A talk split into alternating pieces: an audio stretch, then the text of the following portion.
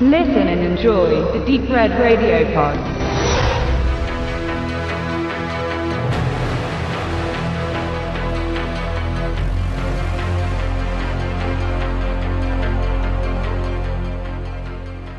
Schöne gute Nacht, liebe Hörer. Wir sind im Hostel in Berlin. Es ist 20 vor drei und wir kommen gerade aus einer tollen Kinonacht Menschenjagd von Wir Kinder vom Bahnhofskino und liefen drei Filme, von denen wir jetzt zwei gesehen haben, weil den dritten packen wir nicht mehr. Wir wollen euch lieber was einsprechen. Wir haben gesehen Running Man von 35 Millimeter, deutsche Uncut-Fassung. Der Saal war voll, 55 Plätze mit Klappstühlen. Und als zweiten Film besprechen wir dann noch Brian Trenchard Smiths Turkey Shoot von 81. Max, du bist unser King, was King angeht. Aber was ist das Besondere bei Running Man? Es ist ein Richard Bachmann, Richard Bachmann Verfilmung. Genau, also es ist erstmal eins der fünf Bücher, die Kings Pseudonym geschrieben hatte, bevor er die Welt hat wissen lassen mit dem Tod von Richard Bachmann, als er dann in die Offensive damit gegangen ist, bevor es jemand anders rausposaunt äh, hatte, dass er für dieses Pseudonym zuständig war. Er hat da unter dem Namen ein paar seiner während der Studienzeit geschriebenen Frühwerke veröffentlichen lassen, alle so ein paar Jahre später. Also er hat die, glaube ich, alle so Mitte der 70er Jahre, 72 bis 77 geschrieben. Ähm, die Bücher veröffentlicht wurden sie dann später und das Ganze flog auf mit Finner im Jahre 85. Der Menschenjagd müsste von 82 sein, die Veröffentlichung. Und um das kurz zusammenzufassen, sind das alles Romane, die das ganze Übernatürliche entbehren, was jetzt für Stephen King so signifikant immer gewesen ist. Und die ganzen Bachmann-Geschichten waren halt eher nur um, naja, irgendwie gescheiterte menschliche Existenzen, um grausame Spiele, wie es ja der Running Man ist, um grausame Szenarien, wie es ja auch äh, Todesmarsch ist. Und damit hatten die so einen gewissen Überbau. Das ist dann ein bisschen verwässert verwässert, weil der Finner war ja dann doch irgendwie wieder was Übernatürliches und dann verschwamm das halt auch irgendwann mal. Ja, das Spannende ist, wie so oft, es hat nicht so viel mit der Kingschen Vorlage zu tun, weil in dem Buch geht es halt letztendlich darum, das ist eher so wie das deutsche Fernsehspiel, das Millionenspiel, wo es halt so eine Menschenjagd für einen Fernsehsender inszeniert ist, die eigentlich quer durchs Land geht. So ist auch das, das Buch von King mit einem 0815 Mensch, der das eigentlich macht, um ein bisschen Kohle zusammenzukriegen, um seine kranke Tochter irgendeine medikamentelle Behandlung zukommen zu lassen. Erinnert auch so ein bisschen an eher Death Race, wo es auch quer durch Amerika geht. Natürlich sind dort die Hintergründe auch ein paar andere. Was jetzt der Drehbuchautor des Sousa daraus gemacht hatte, der wohl von Anfang an Schwarzenegger da schon, weil der gerade gut im Kommen war. Wir haben heute oft den Satz fallen hören, die 80er Jahre waren gut zu niemanden, außer zu Schwarzenegger und ein paar ganz wenigen anderen Schauspielern. Dort wollte man wahrscheinlich diesen Hype-Train fahren und hat dann das Drehbuch so umgeschrieben, um ihm, den Bodybuilder, der jetzt nicht viel groß anderes kann als Action, dort einen perfekten Film auf den Leib zu schneidern. Und jetzt will jemand anders den nochmal zusammenfassen. Worin geht's bei Running Man? Es geht um einen Mann, der für die Polizei arbeitet und bei einem Einsatz, also es ist, ein sehr, es ist eine, eine, eine Zukunft und es ist eine sehr schlechte Zukunft. Es ist ein Polizeistaat und es gibt Aufstände und Frauen und Kinder und äh, unbewaffnete Männer stehen auf der Straße und proben den Aufstand und wollen bessere Lebensumstände. Und die will eigentlich auch, wie ist gleich sein Name? Ich hatte das schon wieder vergessen. Wie ist Schwarzeneggers Name in dem Film? Richards. Stimmt, ich. ja. Richard ähm, findet das auch gar nicht so schlecht, oder zumindest findet er es schlecht, einen unbewaffneten äh, Widerstand niederzuknüppeln mit Waffengewalt.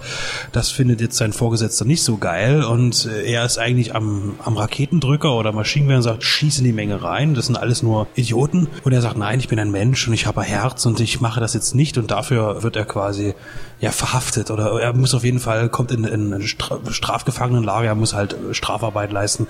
Eine tolle Szene, wo er in diesem Stahlwerk mit diesem Stahlträger rauskommt. Es ist identisch wie bei Commando mit dem Baumstamm aus dem Wald. Äh, hervorragend.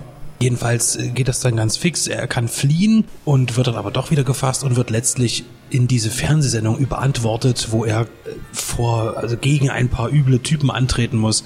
Also das heißt, renn los, kämpfe gegen alle Gegner und falls du es überlebst, dann kommst du frei oder aber darfst vor ein faires Gericht, ja, um die Schuld, die du eigentlich gar nicht hast, äh, eben abzubauen oder zu beweisen oder ja, dich reinzuwaschen.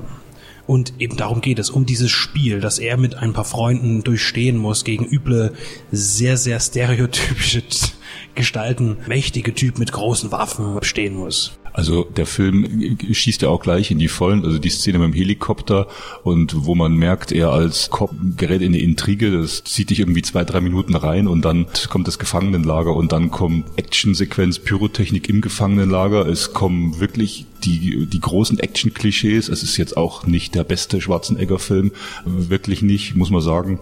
Da ist Commando, finde ich, origineller und konsequenter und andere Werke wie Terminator 1 oder äh, Predator äh, liegen da meilenweit voran. Es ist ein sehr greller und sehr lauter Film, Running Man. Also er kommt relativ schnell auch in die Show, hat dann sein goldenes Adidas-Kostüm an und es ist einfach ein, es ist ein Film für diesen Event, den wir heute gesehen haben, mit einem vollen Kino, dass die Zuschauer lachen können und sich an vielen 80er Jahren Klischees auch irgendwie erheitern können oder, oder, ja.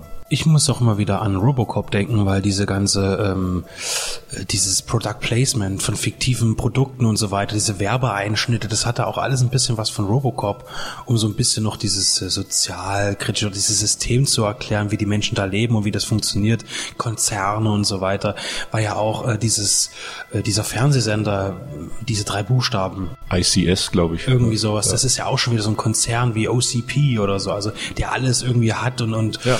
das hat mich ein bisschen daran erinnert.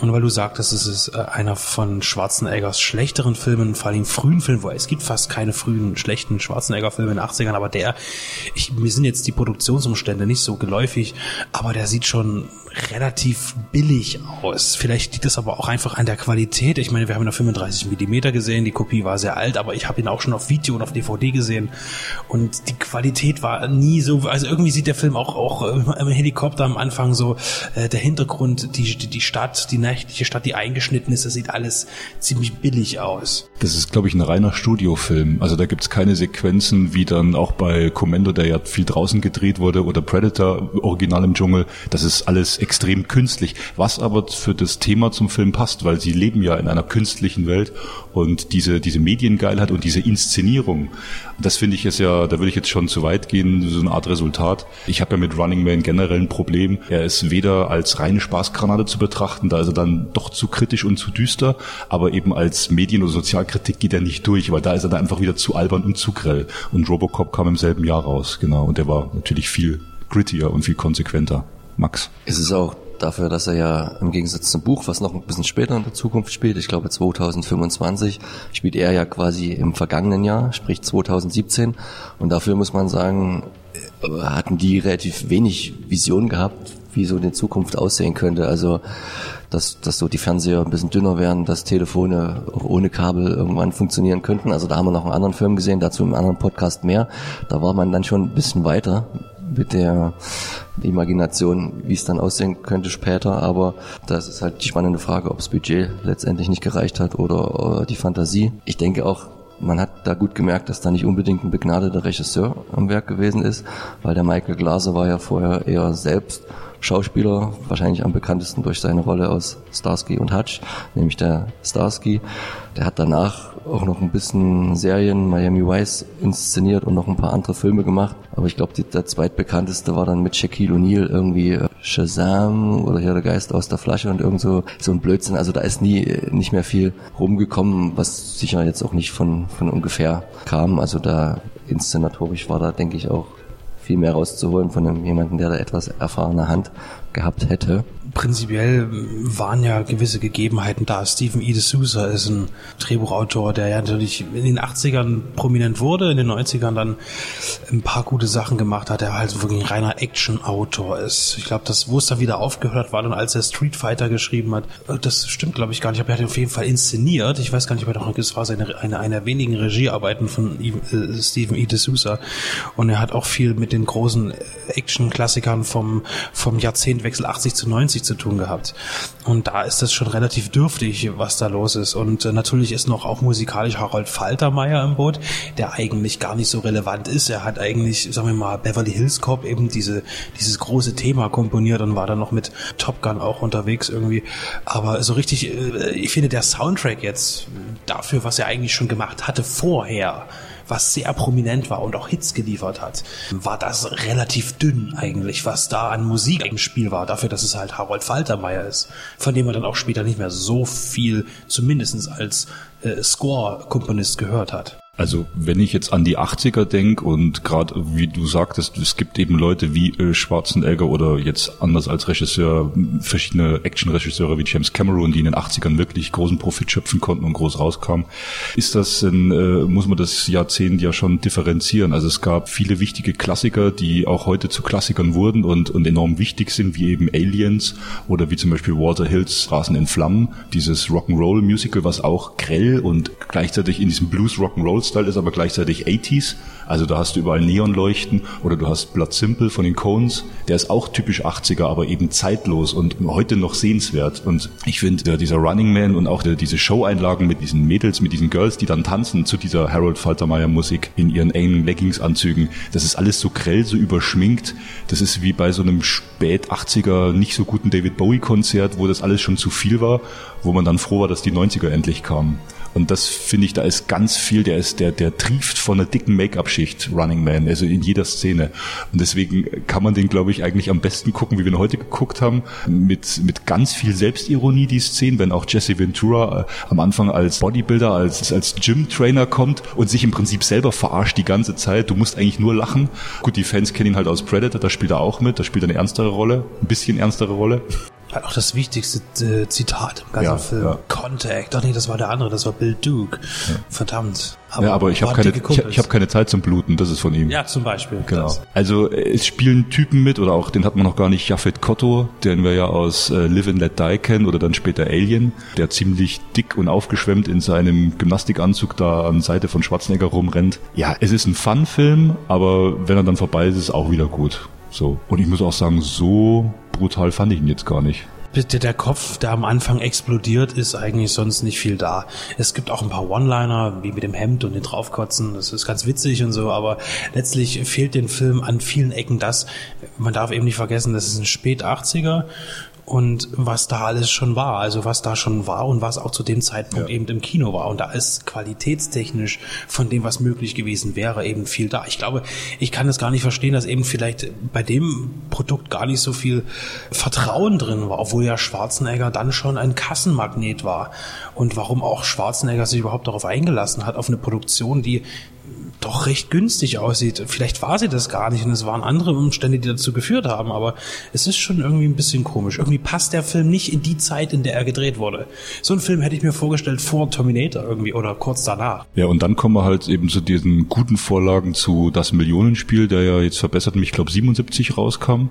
Dieser, dieser deutsche Vorlage, der sich halt dann eher, äh, wenn es das Buch schon gegeben hätte, an eben Menschenjagd äh, hält oder gehalten hätte. Und es gab ja auch schon 71 in, in Großbritannien Punishment Park, wo es auch um, um Menschenjagd geht. Zwar nicht mit diesem Medienereignis, aber ich finde, wenn wir vom selben Jahr reden, das, was in Robocop im ersten von Verhoeven heute noch so grandios funktioniert, diese zynische Medienwelt, diese allgegenwärtige Gewalt und dass die Medien die Nachrichten diese Gewalt so, so dauerhaft für sich selbst zweckhaft reproduzieren, das ist in Running Man alles schon zu viel.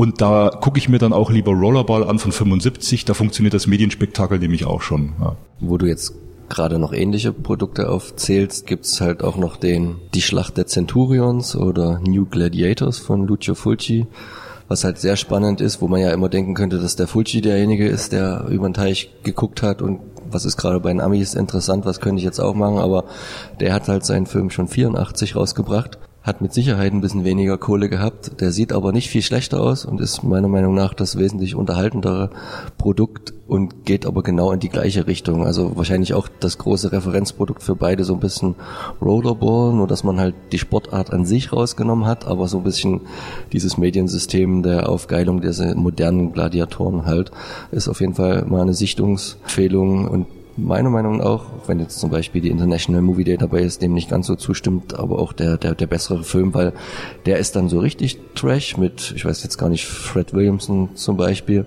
aber der macht dann insgesamt auch mehr Spaß. Also ich finde den Running Man, der ist halt eigentlich, naja, vom Unterhaltungsfaktor gar nicht so groß, wahrscheinlich weil man sich zu sehr aufregt über die schlechte Alterung, aber das ist dann wieder ein anderes Thema, wie Filme altern und warum. Ich wollte noch mal kurz zurückkommen zu den großen Namen, weil ich habe mich jetzt auch nicht so sehr mit dem Film beschäftigt, mit Running Man, aber ich habe ja in den Credits gelesen, Rob Cohen hat den Film mitproduziert. Das scheint ein sehr frühes Werk von ihm zu sein. Und äh, das wollte ich bloß nochmal einwerfen, weil das hat mich so überrascht, weil Rob Cohen ja dann später schon einige doch sehr äh, ansprechende Actionfilme umgesetzt hat. Wozu ich jetzt Fast and Furious nicht zählen würde, aber Dragonheart war schon geil. Ja, und mir fällt vielleicht dann auch abschließend, weil wir glaube, wir müssen jetzt über Running Man keine halbe Stunde reden. Mir fiel das auf, Total Recall war ja drei Jahre später und auch eigentlich im ersten Terminator, es gibt immer eine Untergrundrebellion. Das durch, zieht sich durch viele Schwarzenegger-Filme in den 80ern. Und hier ist es eben auch so, dass sie dann in Running Man so nach der guten Hälfte auf einmal so eine, so eine Untergrund-TV-Station finden, die halt eben das Kontra oder das, das Konterprogramm liefern will. Also so Revolution, Rebellion, was ja eben auch in, in Total Recall, dieser Literaturverfilmung wie Running Man, die ganz wenig mit der Vorlage gemein hat, ausgearbeitet wird. Er braucht auch immer starke Leute an seiner Seite, die ihm, glaube ich, äh, retten aus Situationen. Und das Schönste war auch, dass er irgendwo hintritt, überall gehen die Gitter runter und nach zehn Sekunden bemerkt er, oh, das ist eine Falle. Also es gibt auch einiges Unfreiwilliges, Komisches natürlich aus heutiger Sicht. Nicht, nicht die erste Wahl, aber wenn, wenn er mal irgendwo ist und, und man hat die Möglichkeit, ihn zu sehen und man hat ihn lange nicht mehr gesehen, kann man ihn schon ansehen. Aber es ist halt kein Meilenstein schon gar nicht, ein Meisterwerk auch nicht. Er ist ein, ein, ein zu ungepflegtes Kind seiner Zeit. Und da macht man sich's einfacher und angenehmer. Man guckt ihn nicht alleine oder versucht ihn alleine zu genießen, sondern hat zwei nette Kompagnons an seiner Seite. Macht's gut und jetzt kommen wir zu unserem zweiten Teil. Tschüss.